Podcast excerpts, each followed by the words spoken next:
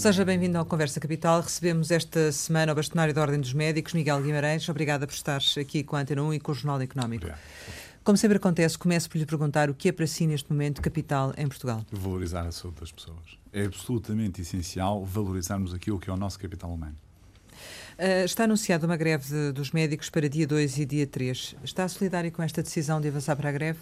Eh, sim, é, como sabe, a Ordem dos Médicos eh, não, normalmente não se pronuncia diretamente sobre as greves porque eh, estatutariamente não tem qualquer tipo de função sindical. Ainda assim está solidária, obviamente, com os médicos porque os médicos têm, de facto, muitas razões para defenderem aquilo que é a qualidade da medicina em Portugal, para defender aquilo que são as suas condições de trabalho, seja para os doentes, seja para os próprios médicos e para os outros profissionais de saúde e essa é a perspectiva desta greve: é defender os doentes e defender a qualidade da medicina. Portanto, acho que os médicos estão no bom caminho. Uh, sendo certo que se fosse médico 100% ativo, uh, faria greve? Se fosse médico 100% ativo, obviamente que também faria greve. Esta greve coincide também em dois dias com a greve dos enfermeiros. Qual é que espera que seja, eventualmente, o impacto desta, desta greve?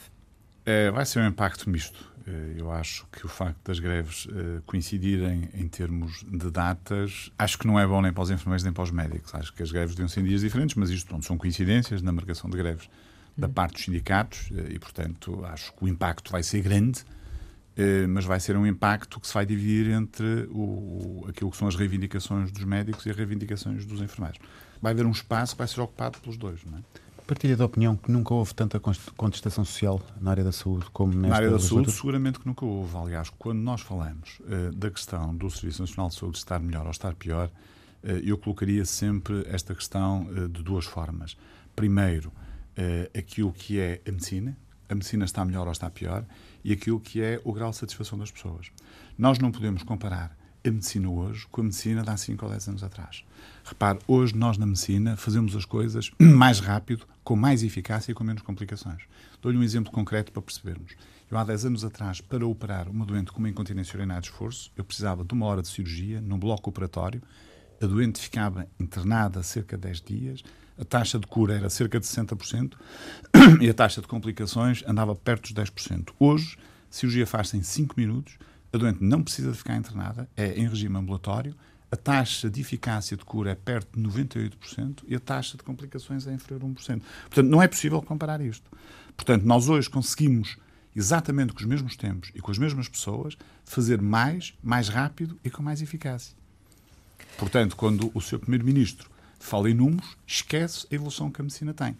Mas está melhor ou não que 2015, como disse o Ministro O Serviço Nacional de Saúde, neste momento, tem uma capacidade de resposta mais limitada do que aquilo que tinha para as necessidades dos cidadãos, porque tem que jogar sempre com aquilo que são as necessidades dos cidadãos, por um lado, e aquilo que é a capacidade de resposta do Serviço Nacional de Saúde. Só para ter ideia, no último relatório de contas relativamente a esta matéria, daquilo que é o orçamento global, o orçamento global de Estado para a saúde, Estamos a falar de qualquer coisa como cerca de 10 mil milhões de euros, mais coisa, menos coisa, para cima ou para baixo. 2,4 mil milhões de euros foram transferidos para o setor privado social para pagar serviços, seja cirurgias, meios complementares de diagnóstico, o que for, que o Serviço Nacional de Saúde não conseguiu fazer por si. Portanto, nós temos, de facto, a capacidade de resposta em baixo. E porquê é que temos a capacidade de resposta em baixo? Porque não temos, de facto, neste momento, as condições globais para podermos dar a resposta dentro do Serviço Nacional de Saúde, para podermos internalizar a resposta uh, naquilo que são as necessidades dos portugueses, a começar por aquilo que tem sido muito falado ultimamente, que é a questão do capital humano. Nós temos, de facto, necessidades muito grandes no capital humano. Veja bem, em 2017, 2016 e 2015, anos avaliáveis, fizeram perto 6 milhões de horas extraordinárias por ano. Por ano? Por ano, 6 milhões. Cerca de 5 milhões, 5,9 milhões, 5,7, perto de 6 milhões de horas extraordinárias por ano. Contraria completamente aquilo que é o Código de Trabalho. As horas extraordinárias já não são horas extraordinárias para fazer de forma extraordinária, não. São para colmatar a falta enorme de profissionais que existem. Isto dava para contratar mais de 3 mil médicos como assistentes hospitalares em regime de 40 Mas horas. Mas porquê? Quanto é que gastaram nessas comparar, horas? E se comparar, deixe-me só dizer isso, e se Sim. comparar com 2014, porque o Ministro das Finanças compara muito o seu período com o período anterior, nessa altura o que se fez de horas extraordinárias foram 4,2 milhões eh, de horas extraordinárias no ano de 2014. Há uma diferença muito significativa. E isto tem a ver com as necessidades. Não quer dizer que a gente não tenha mais profissionais de saúde, podemos ter. Mas a força de trabalho para aquilo que são as necessidades da nossa população, obviamente que nós neste momento temos mais dificuldade. De resto, para além das horas extraordinárias que os médicos que trabalham dentro do Serviço Nacional de Saúde fazem, o Estado, ainda uh, o ano passado, gastou cerca de 104 milhões de euros a contratar serviços médicos através de empresas prestadoras de serviços, o que daria para, daria para contratar ou para ter no Serviço Nacional de Saúde mais 2.800 ou 2.900 médicos. Por isso é que eu tenho dito várias vezes que nós, neste momento, em termos de Serviço Nacional de Saúde, para internalizarmos as respostas, para que não seja necessário recorrer constantemente ao trabalho extraordinário, precisaríamos de ter pelo menos mais 5, 5.500 médicos distribuídos pelo país. Claro que há, existem zonas mais carenciadas do que outras, algumas especialidades em que a dificuldade é maior do que noutras especialidades, mas a verdade é que nós temos, de facto, uma grande falta de capital humano. Quanto aos números, não há muito a dizer. É uma coisa que eu aconselho sempre uh, quem fala de números. Mas tem números do ano passado, horas extraordinárias?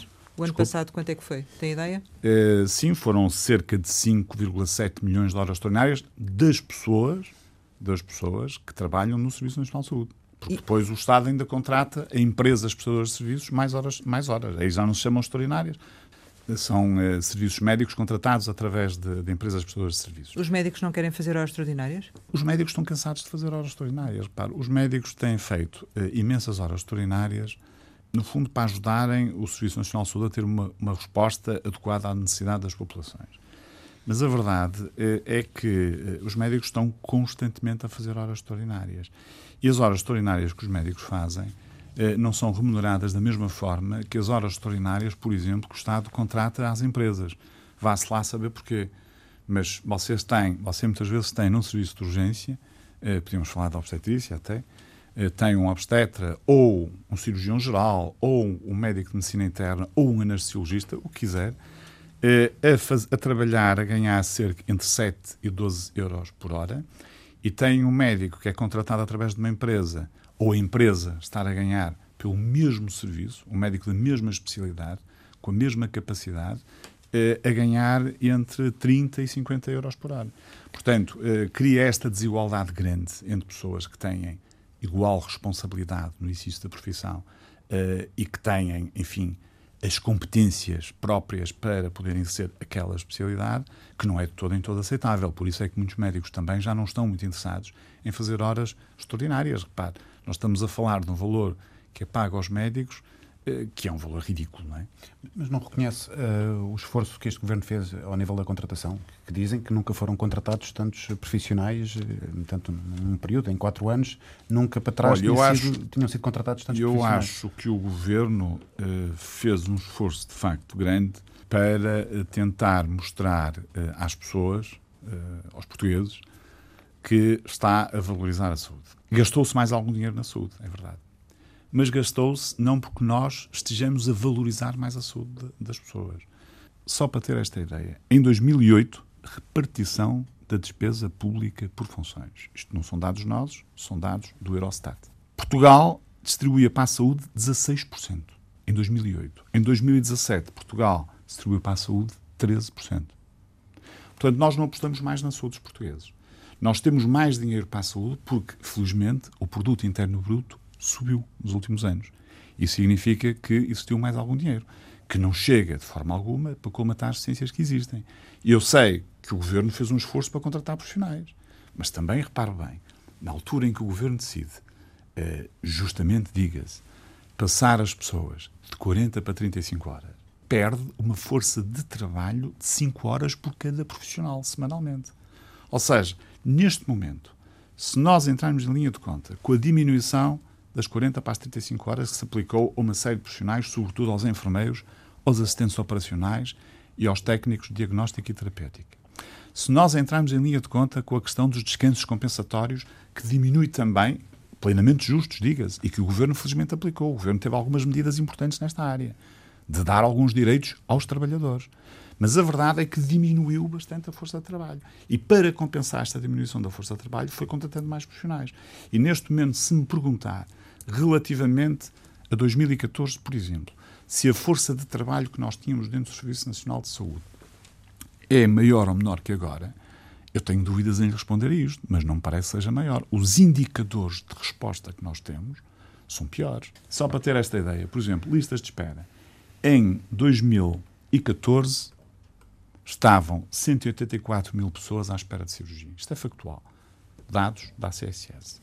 Em 2018 estavam à espera, estamos a falar uh, em dezembro de cada um destes anos, 234 mil pessoas à espera de cirurgia. Portanto, se eu vou verificar os dados uh, rapidamente, o que eu acho é que nós neste momento temos menos capacidade de resposta. Vou-lhe dar outro dado importante sobre isto.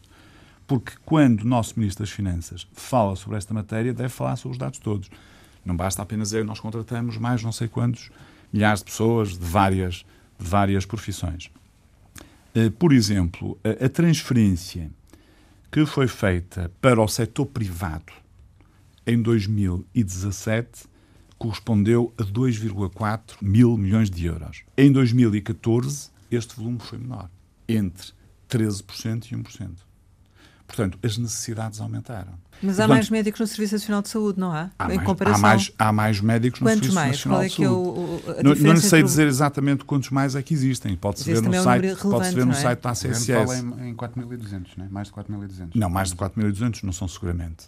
Não são seguramente. Isso não é verdade. Há mais alguns médicos, se pai, mais de 2 mil médicos, porque é assim. Mas entenda, quando, diz Quando- que são necessários 5 mil, tem que partir de uma base. Portanto, é essa base que eu lhe pergunto, não é? Sim, sim, a base que nós temos hoje em termos de ACSS são cerca de 28 mil médicos, se contarmos só os especialistas. Temos os especialistas entre 18 e 19 mil e precisamos de mais pelo menos 5 mil especialistas. E tem ideia se, eh, relativamente às saídas para o privado, eh, se esse processo continua a verificar e com que dimensão? Saem todos os dias médicos do Serviço Nacional de Saúde. Não há nenhum dia em que não haja um médico que abandone o Serviço Nacional de Saúde, infelizmente.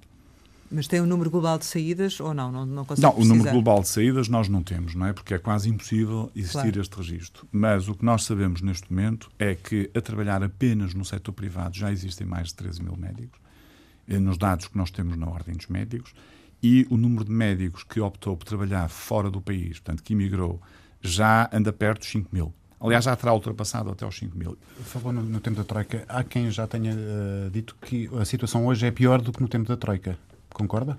Olha, o que eu lhe posso dizer relativamente ao tempo da Troika, citando o Tribunal de Contas, a dotação para a dotação orçamental para o Serviço Nacional de Saúde no triênio 2012 a 2014 foi de 26,3 mil milhões de euros. E no triênio 2015-2017, ou seja, já depois da Troika, já com o Dr. Eh, Mário Centeno, foi de 24,7 mil milhões de euros. Isto são dados de uma entidade independente que se chama Tribunal de Contas e que seguramente estarão corretos, como é habitual.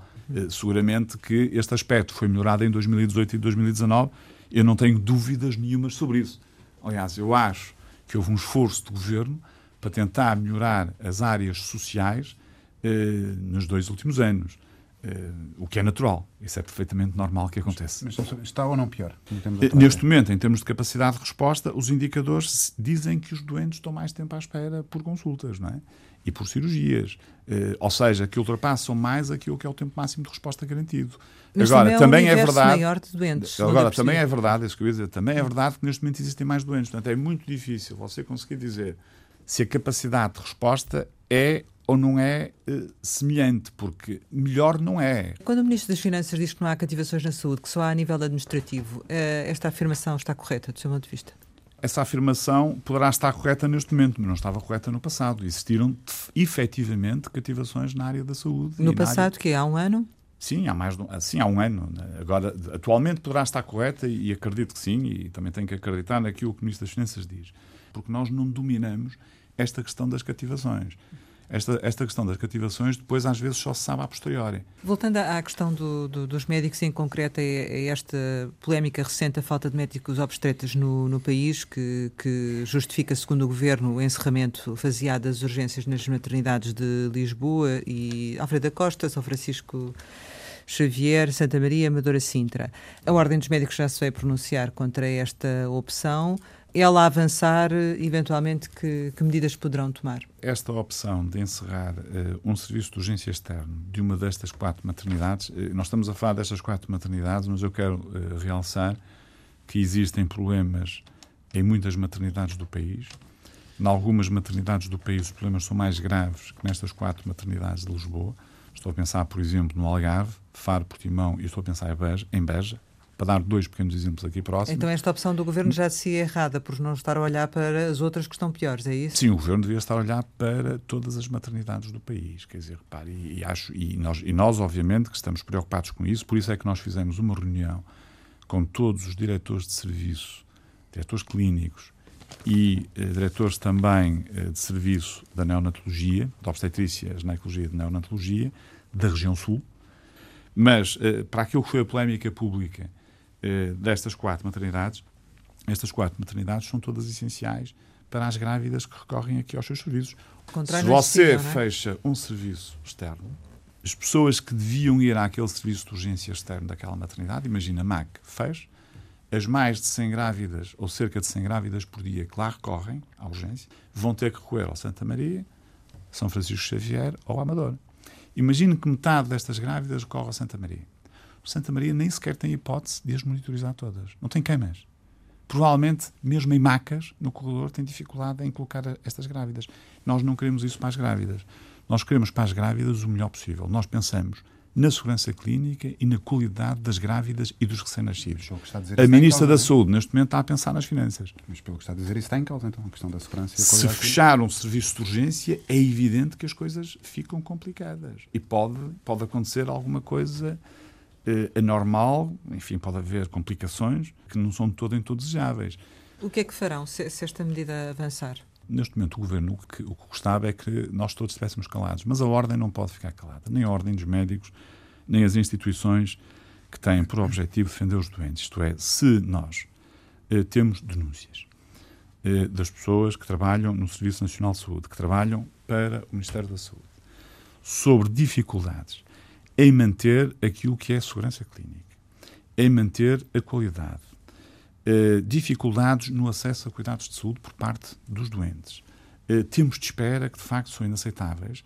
Nós, por norma, uh, avisamos e chamamos a atenção de quem tem estas responsabilidades, seja os diretores dos hospitais, seja as ARS, seja o próprio Ministério da Saúde, dependendo da gravidade da situação, e quando as situações não são resolvidas, nós denunciamos-las publicamente. Mas haver um fluxo, uh, como dava exemplo há pouco, da maternidade uh, Alfredo da Costa, e de repente aquelas 100 grávidas vão para o Santa Maria, e de repente não há capacidade para acolher, nem há capacidade para tratar. Temos o um que é que os médicos vão fazer? Temos um problema, temos que responsabilizar a Ministra da Saúde por isso, diretamente. Em todo lado, nos tribunais, onde for, porque, dizer, repare, nós estamos a chamar a atenção para isto. Isto é público. Conhece os dados, tem os dados, conhece as maternidades, no verão não há normalmente menos grávidas do que no inverno, quer dizer, aqui não estamos a falar de uma questão sazonal. Até é possível perceber quantas grávidas potencialmente é que vão ter o seu bebê eh, agora, ou mais ou menos, pelo menos. E, portanto, nós chamamos a atenção disto. Se acontecer alguma situação, alguma complicação com uma grávida ou com uma criança, nós obviamente que iremos responsabilizar o Ministério da Saúde, dentro daquilo que for possível fazer, publicamente, com toda a certeza. Mas e, mais do que isso? E, e, e, mais do que isso, se for possível fazê-lo, porque sabe que os, quem está em cargos públicos desta natureza tem sempre uma proteção. Já tinha apelado há uns tempos à, à, denúncia. Eh, já recebeu cartas concretas de médicos a denunciar? Cartas de denúncia de médicos? Nós Sim. recebemos denúncias todas as semanas. Hum. Todas as semanas. Tive uma reunião com médicos e três dos médicos que lá estavam, presidentes de conselhos subregionais, têm uma série de denúncias para me fazer e querem levar aqueles casos à Assembleia da República. Eu vou-lhe dar um exemplo já, posso lhe dizer sem qualquer Sim, tipo de problema. Porto Alegre. Porto Alegre está em estado de sítio. Estão com imensas dificuldades. As unidades de saúde de Porto Alegre, nomeadamente o hospital e o hospital de, de Beja, Beja é outro sítio que também está, está, está num estado eh, complicado, têm imensas dificuldades. Mas as pessoas que lá trabalham, as pessoas que lá trabalham, mesmo com perto dos 70 anos, continuam a fazer urgência, continuam a dar o seu contributo para ajudar uh, aquela população, para ajudar o hospital. Quer dizer, estão ali com, uma, com um sentido de compromisso e de, e de, serviço de causa pública, ultrapassando todos os limites, porque já podiam deixar de fazer urgência há muitos anos. A situação é de, tal, é de tal maneira grave, quer em Beja, quer em Porto Alegre, que se nós não tivermos uma intervenção específica, estamos a tempo de o fazer, em Beja cada vez estamos menos a tempo. Se nós não tivermos uma intervenção específica nestes dois locais, nestas duas regiões, provavelmente existem serviços que vão ter que encerrar. a população médica no Hospital de Beja tem uma idade já muito avançada. O número de médicos que já tem mais de 62 anos, para que se está a aproximar potencialmente da reforma, é mais de 50% dos médicos que lá trabalham. Nós, daqui a dois ou três anos, se não conseguirmos revitalizar, se não conseguirmos incentivar, mas motivar... Há um concurso que tem vagas para Porto Alegre e para Beja, não é? Há um Vão concurso, começar em julho sabe que os essas médicos, colocações, não é? Certo. Hum. Os médicos, bom, mas os médicos não têm ocupado as vagas todas, porque os médicos depois também fazem aquilo que acham que é melhor para eles. E é evidente que os médicos que se formam em Lisboa, no Porto, em Coimbra, enfim, em Braga, por aí fora, se tiverem alternativas nestes locais, até porque têm lá a família, provavelmente ficam a, eh, a trabalhar eh, nos grandes centros. Quando não têm alternativas nestes locais, dificilmente vão para a periferia, a não ser que a periferia seja o seu local de nascimento, tenham lá a família, eh, que a mulher seja de beija, quer dizer, isto pode acontecer. Mas há um incentivo também agora, não é? Sim, mas é isso que em eu lhe ia falar. financeiros. É isso que eu lhe ia falar, mas os incentivos que existem são incentivos neste momento muito fraquinhos. Funcionam durante três anos. Eu acho que isto tem que ser avaliado. O Presidente da Associação dos Administradores Hospitalares eh, diz que Portugal não tem uma, uma política de planeamento de, dos seus recursos humanos nem de formação, apontando o dedo também à Ordem dos Médicos. Não é? Concordo eh, com o Sr. Presidente da Associação Portuguesa dos, dos, dos Administradores Hospitalares relativamente ao diagnóstico. Não concordo relativamente à culpabilização, porque assim ainda não é a Ordem eh, que faz o planeamento eh, daquilo que é saúde em Portugal, e, e não vai ser, seguramente, porque não faz parte do Estatuto da Ordem faz parte do estatuto uh, do governo, e neste caso do Ministério da Saúde, uh, nem sequer o planeamento. Nós andamos a lutar há muitos anos para que exista um planeamento adequado dos recursos humanos dentro uh, do país, a pensar naquilo que são as necessidades do nosso serviço público e também, sobretudo, aquilo que são as necessidades da nossa população, mas infelizmente nós temos falado muito para o ar, quer dizer, porque a Ordem fala e faz, às vezes, propostas concretas em determinadas áreas, como, como aconteceu recentemente em algumas áreas que eu acho que são críticas. Mas depois, quem tem a responsabilidade política eh, do planeamento, da organização, estamos a falar do Ministério da Educação e do Ministério da Saúde, eh, normalmente eh, não aceitam ou não têm ouvido nem a Ordem, nem a Associação Nacional de Estudantes de Medicina, nem outras instituições têm uma grande preocupação nesta área. Portanto, as palavras dele estão corretas, a ordem dos médicos ele pôs lá mais seguramente e seguramente que ele poderá corrigir isso em qualquer altura. Ir ao mercado uh, buscar um médico é fácil, existe?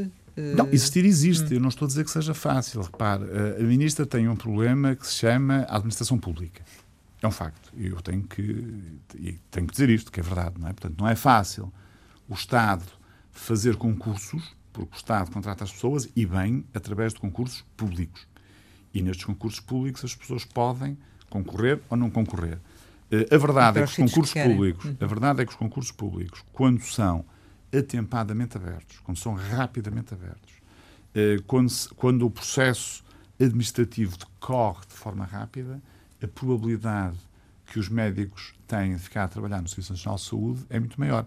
Aliás, a senhora ministra, naquelas palavras que ela gosta de falar, que é retenção, não é? ainda não percebi bem o que é, que é retenção, mas, mas, enfim, o número de médicos que opta por ficar a trabalhar no Serviço Nacional de Saúde, segundo as palavras da senhora ministra, são 85% dos médicos. Mas nós podemos passar para 90%. Basta oferecer boas condições de trabalho. E sabe porquê é que os médicos gostam de trabalhar no Serviço Nacional de Saúde?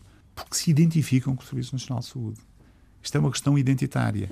E é o local onde eles fazem a sua formação. Sim, mas também saem dele quando têm a oportunidade. Portanto, a não é quando têm a oportunidade, é quando, é quando, não têm alternativa. Repare oportunidade que o médico, de, de carreira, só, deixe-me só dizer de, isto. De o médico é? termina a sua especialidade, é especialista. Portanto, tem asas para voar. Está num determinado hospital no Serviço Nacional de Saúde e os concursos nunca mais abrem. Vão-se portelando. Ao fim de seis, sete, oito meses, tem várias propostas para trabalhar no estrangeiro. Aliás, propostas no estrangeiro chegam todas a semana as semanas à Ordem dos Médicos para contratar especialistas de várias áreas. Tem propostas do setor privado. Acaba por resolver a vida dele. Quer dar um rumo à vida dele.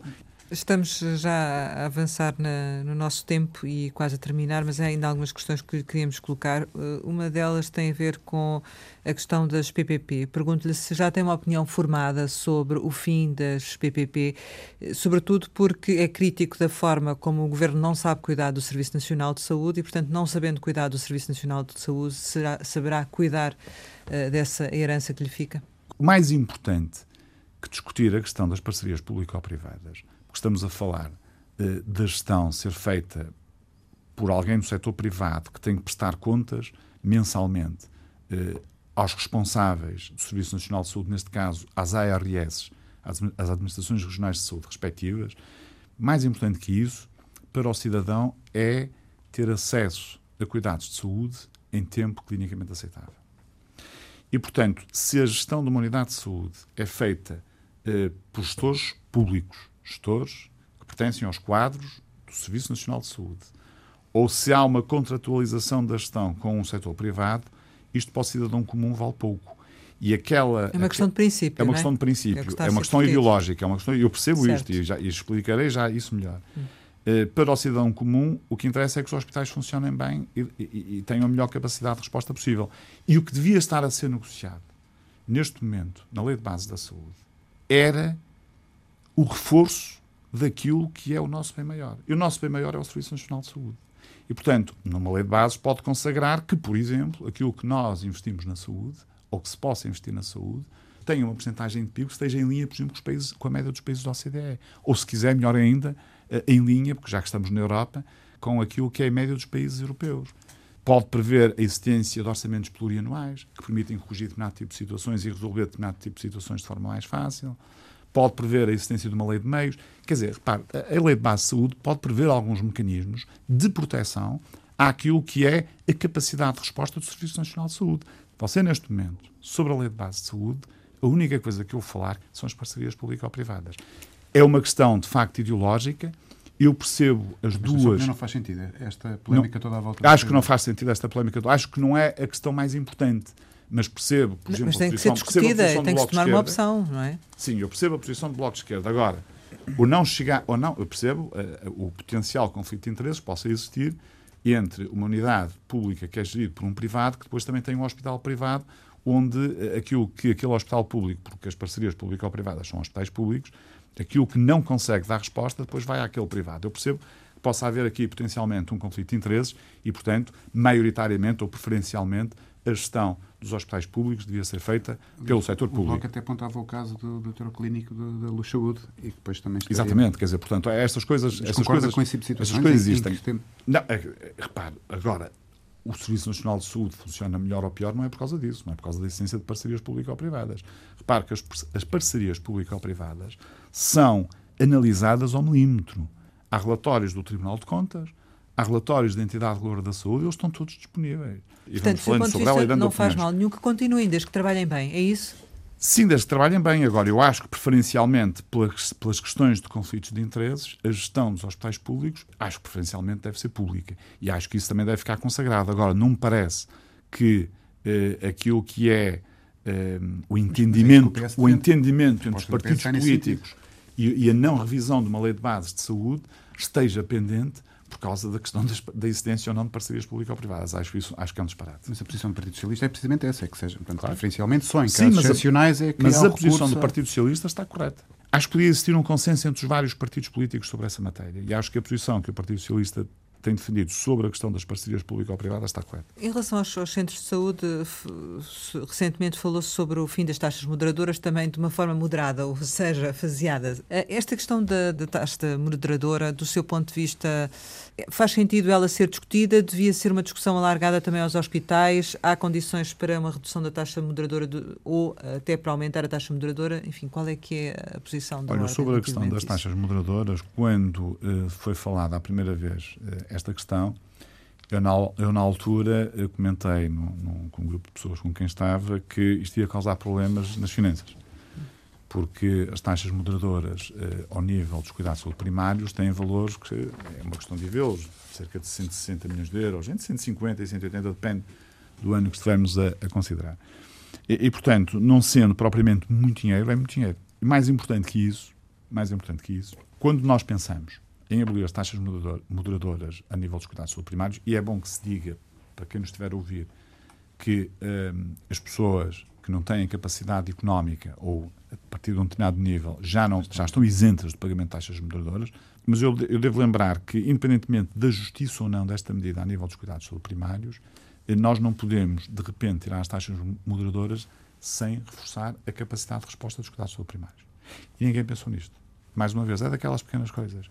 Porque se efetivamente as taxas moderadoras moderam o consumo em termos de acesso a cuidados de saúde, eh, para uh, o consumo não ser completamente despropositado, e quando estamos a falar de, de cuidados de saúde primários, este consumo ainda é mais fácil, uh, é evidente que se nós pensamos em abolir taxas moderadoras nos cuidados de saúde primários, temos que forçar necessariamente a resposta dos cuidados de saúde primários. Mas é uma medida eleitoralista? É, uma medida eleitoralista parece-me que é, não é? Quer dizer, acho que se nós perguntarmos a 10 portugueses se as taxas moderadoras devem existir ou não, eu penso que aí uns 7 deverá dizer que devem deixar de existir e só três é que defendem a existência de taxas moderadoras. E nos hospitais devia acontecer o mesmo ou não? As circunstâncias têm que ser a mesma, repare. Eh, as taxas moderadoras a mim eh, não me fazem, não me fazem qualquer o desaparecimento das taxas moderadoras não me causa qualquer tipo de perturbação. Eh, pode até ser um sinal positivo para todos os cidadãos, dado que os cidadãos que ganham melhor, que têm melhores remunerações, já pagam mais impostos e, portanto, já dão um contributo maior para o próprio Serviço Nacional de Saúde. Agora, a isenção total das taxas moderadoras, porque se desaparecerem os cuidados de saúde primários também não há como não desaparecer a nível dos hospitais, implica um reforço da capacidade de resposta do Serviço Nacional de Saúde nas duas áreas. É verdade que nós temos neste momento um problema sério nos serviços de urgência, que não queremos eh, ou não temos sabido resolver e que tem que ser resolvido porque a resolução uh, deste problema é uh, uma solução boa para podermos reduzir ou eliminar as taxas moderadoras uh, e ter uma capacidade de resposta adequada. A Ordem dos Médicos, face à situação que existe no Serviço Nacional de Saúde, vai fazer, quer fazer parte da solução? Ou seja, há diálogo com o Ministério da Saúde? Vão Sim, continuar há diálogo, a dialogar? Há propostas em cima da mesa com o Ministério da Saúde Mas... e as coisas estão do lado do Ministério da Saúde. A Ordem tem o dever, estatutariamente, de cooperar com o Ministério da Saúde e com outras instituições ligadas à saúde para tentar ajudar a resolver os problemas. E é isso que nós temos feito. E há abertura nesse sentido? É, eu acho que está tudo parado. Uh, acho que está tudo parado. É assim, nós, nós já apresentamos várias propostas em várias áreas, uh, não estou a falar especificamente desta ministra, neste Ministério, seja no Ministro anterior, seja com esta ministra. Uh, algumas, poucas coisas acabaram por se iniciarem, mas nem sequer se concretizar, que é um, que é um fenómeno estranho. Uh, estarão em vias de concretização algumas coisas importantes para a sociedade Nomeadamente? e para a qualidade da medicina, por tá. exemplo, o acesso às plataformas que dão uh, acesso à educação, literacia em saúde hum. e que também dão para os profissionais poderem ter um apoio na decisão clínica, sejam médicos, enfermeiros, sejam outros profissionais. Mas se, portanto... eu lhe, se eu lhe pedisse para completar a frase, a Ministra da Saúde é, o que é que diria? A Ministra da Saúde eh, não é fácil eh, de convencer. É? Portanto, escuta, mas uh, uh, é difícil de convencer, é isso? Concretizar, não, não, não concretiza, não vence. E o Dr. Alberto Campos Fernandes? O Dr. Alberto Campos Fernandes uh, teve a sua possibilidade, fez algumas coisas, mas fez muito pouco. Quer dizer, repare, o Dr. Adalberto Campos Fernandes conhecia bem a área da saúde era simpático com os profissionais de saúde, em termos de discurso. Isto é importante. A atual Ministra da Saúde não é simpática com os profissionais de saúde. Aliás, isso, isso, isso, isso, isso, mostrou, isso causou logo um grande distanciamento dos profissionais de saúde relativamente a esta Ministra, porque ela normalmente trata os profissionais de saúde, não os trata bem. Ela não cumpre aquilo que é a primeira regra de gestão, que é tratar bem as pessoas que trabalham para ela. E devia o fazer. Uh, este é um conselho que eu posso deixar. Nesse aspecto, o, o professor Alberto Campos Fernandes era, era, tratava bem as pessoas, era mais simpático no trato, quando fazia os seus discursos, quando falava publicamente, mas os problemas que existiram não foram resolvidos também. Quer dizer, em termos práticos, uh, eu acho que o Ministério da Saúde, seja a atual Ministra da Saúde, seja o anterior Ministro da Saúde, tiveram condicionados uh, por aquela pessoa para quem nós todos estamos a trabalhar. Pá, nós estamos todos a trabalhar para o Dr. Centeno. O Dr. Centeno vai conseguir uma coisa histórica Porquê? Porque nós todos estamos a trabalhar para ele. E, portanto, as questões... Então não é falta de mérito da ministra, nem falta de capacidade não, Claro que é falta de médicos na ministra, é falta de capacidade, mas não, mas não há dinheiro. Se não há dinheiro, as coisas também não podem ser resolvidas como deveriam ser. Isto é, se você não tiver uh, um financiamento adequado, e já não vou falar de financiamento crónico, vocês conhecem isto melhor que eu, mas a verdade é que nós temos um financiamento muito baixo. Repare, nós estamos bem longe uh, daquilo que é a média dos países da OCDE e mais longe ainda daquilo que é a média dos países da União Europeia. Repare que nós temos eh, para o SNS, em termos de percentagem do PIB, porque isto é que conta, 4,88% eh, do PIB. A média dos países da OCDE valoriza os seus cidadãos em 6,5% do PIB e a média dos países da União Europeia valoriza ainda mais a saúde dos seus cidadãos. E, portanto, nós, não tendo o aporte financeiro que é necessário, dificilmente conseguimos contratar mais pessoas, dificilmente conseguimos oferecer melhores condições de trabalho às pessoas ou sequer ser competitivos com outras entidades que queiram também contratar as pessoas. Não conseguimos renovar equipamentos. Temos vários hospitais prometidos à espera de obras, não é? Uh, e até já se fala que os grandes hospitais irão ser parcerias público-privadas, ou seja, uh, para que não saiam do Orçamento do Estado diretamente e depois se vão pagando através dos aluguéis. Portanto, temos aqui uma situação extremamente limitada. É evidente que a responsabilidade não é do Dr. Centeno. A responsabilidade é dos ministros da Saúde, porque a Ministra da Saúde tem uma missão e tem uma obrigação perante os portugueses. Aceitou um cargo que lhe confere uma autoridade para defender a saúde dos seus cidadãos que ela não pode abdicar. E não pode abdicar onde? No local certo, no governo. Mas ainda lhe dá o um benefício da dúvida ou ela deveria afastar-se, demitir-se? Olha, neste momento já não dou benefício da dúvida à Sra. Ministra da Saúde, porque eh, não estou a dizer que ela se deva demitir-se, é uma questão que tem que colocar ao Primeiro-Ministro. O Primeiro-Ministro de Portugal é que tem que saber que ministros é que quer no seu governo. Mas acho que ela, neste momento, já ultrapassou uh, aquilo que é a linha vermelha. Uh, isto é, as pessoas já não acreditam na Ministra da Saúde. E os médicos dizer, já não dizer, acreditam. Sim, os médicos já não, mas não são, não são só os médicos. Se fossem só os médicos, pá, está-se a alastrar aos, aos enfermeiros, aos farmacêuticos, enfim, a praticamente todos os profissionais de saúde. As pessoas têm, já não acreditam, repara, as pessoas têm que ter esperança e têm que acreditar uh, naquilo uh, que lhe dizem. E neste momento eu acho que os profissionais de saúde, de uma forma geral, e os médicos em particular, já não acreditam naquilo que a ministra possa dizer. E, portanto, eu acho que a ministra uh, está a deixar passar demasiado tempo. Não parece que ela vá fazer mais nada daqui até ao fim da legislatura. Nós já estamos muito em cima da legislatura e, portanto, provavelmente a partir de determinada altura vão só existir decisões relacionadas com a gestão corrente. Uh, portanto, esta imagem de um ano será quase um ano de mandato, não é? Em outubro, fará um ano de mandato, é uma imagem que eu acho que a senhora Ministra da Saúde já não vai conseguir apagar. E, portanto, eh, o que causa um problema sério eh, ao Primeiro-Ministro, porque, repare, não é possível eh, governar contra as pessoas que fazem a saúde todos os dias. Tem que se ouvir as pessoas, tem que se acarinhá-las, eh, pode, não se, pode não se poder pagar mais às pessoas mas tem que se dar propósitos às pessoas para elas sentirem que o papel delas no Serviço Nacional de Saúde é muito importante para os portugueses. Se fosse Ministro da Saúde, o que é que faria de diferente?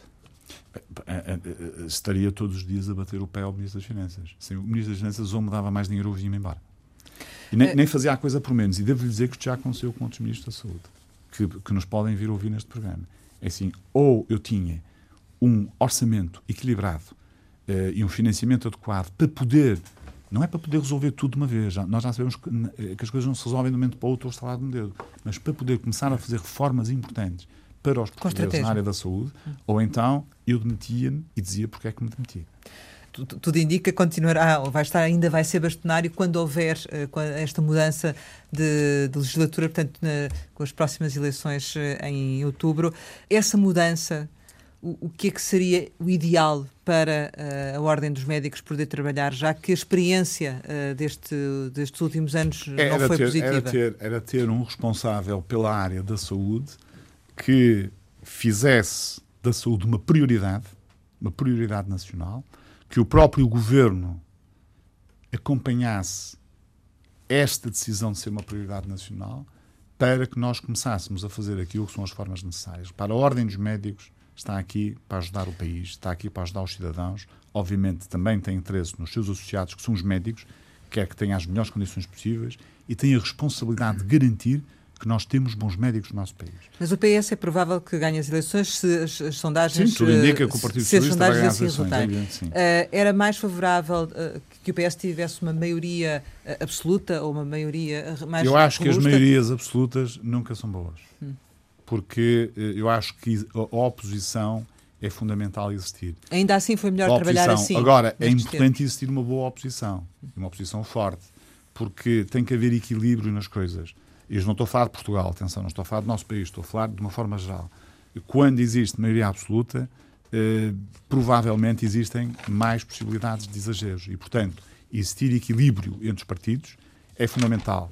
Não tenho dúvidas que eh, o Dr. António Costa irá continuar a ser, de facto, o Primeiro-Ministro, irá ganhar as eleições, tudo indica que sim, através das sondagens, e a mensagem que eu quero deixar é que, eh, é que seja ele o Primeiro-Ministro, seja eh, quem for que esteja na oposição, considerem que é fundamental eh, ter a saúde como uma prioridade do país, que é fundamental existir um pacto para a saúde entre os partidos políticos e especialmente os partidos políticos que podem formar governo ou que têm formado governo, que é para nós conseguirmos dar o salto que é preciso dar. E a saúde eh, precisa eh, deste empenho, que é um empenho que não é só financeiro, é um empenho de entendimento em áreas essenciais que nos permite dar uma melhor saúde aos portugueses, nos permite ter mais qualidade de vida e nos permite ser mais felizes. Miguel Guimarães vai recandidatar-se? Ainda não tomei essa decisão, mas vou tomar essa decisão até ao fim deste mês. E essa decisão está dependente do quê? Da sua vontade ou dos apoios Esta que possa vir a ter? Eu não fiz ainda nenhum contactos relativamente a apoios para qualquer recandidatura. Nós estamos ainda muito longe das eleições, as eleições são em janeiro. Portanto. Vou tomar a decisão no final de junho, porque tenho que responder aos apelos que me têm sido feitos e tenho sido questionado várias vezes por várias pessoas, estou a falar de médicos e de instituições, etc., e tenho que dar uma resposta. Como habitualmente, quando chegamos ao final destas eh, conversas, lançamos algumas palavras para uma resposta rápida. A primeira é Santo Ildefonso. Nascimento. Universidade do Porto. Curso de Medicina. Hospital de São João. O berço. Trofa Saúde. Local de trabalho. Trofa Saúde, uh, atividade privada. Médico. Urologista. Saúde. Uh, o bem maior. Café. Uma paixão. Férias. Segunda paixão. Reforma. Uh, não estou a pensar nisso. Eutanásia. É contra. Família. Em primeiro lugar. Sonho. Nunca o podemos perder. Porto.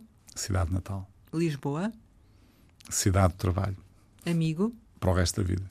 Ambição. É, moderada. Portugal. O berço de todos nós. Sr. Bastonário da Ordem dos Médicos, muito obrigada por ter estado aqui com a Antena 1 e com o Jornal de Negócio. Pode rever esta conversa capital com Miguel Guimarães em www.rtp.pt. Regressamos para a semana, sempre neste dia, esta hora, e claro, contamos consigo.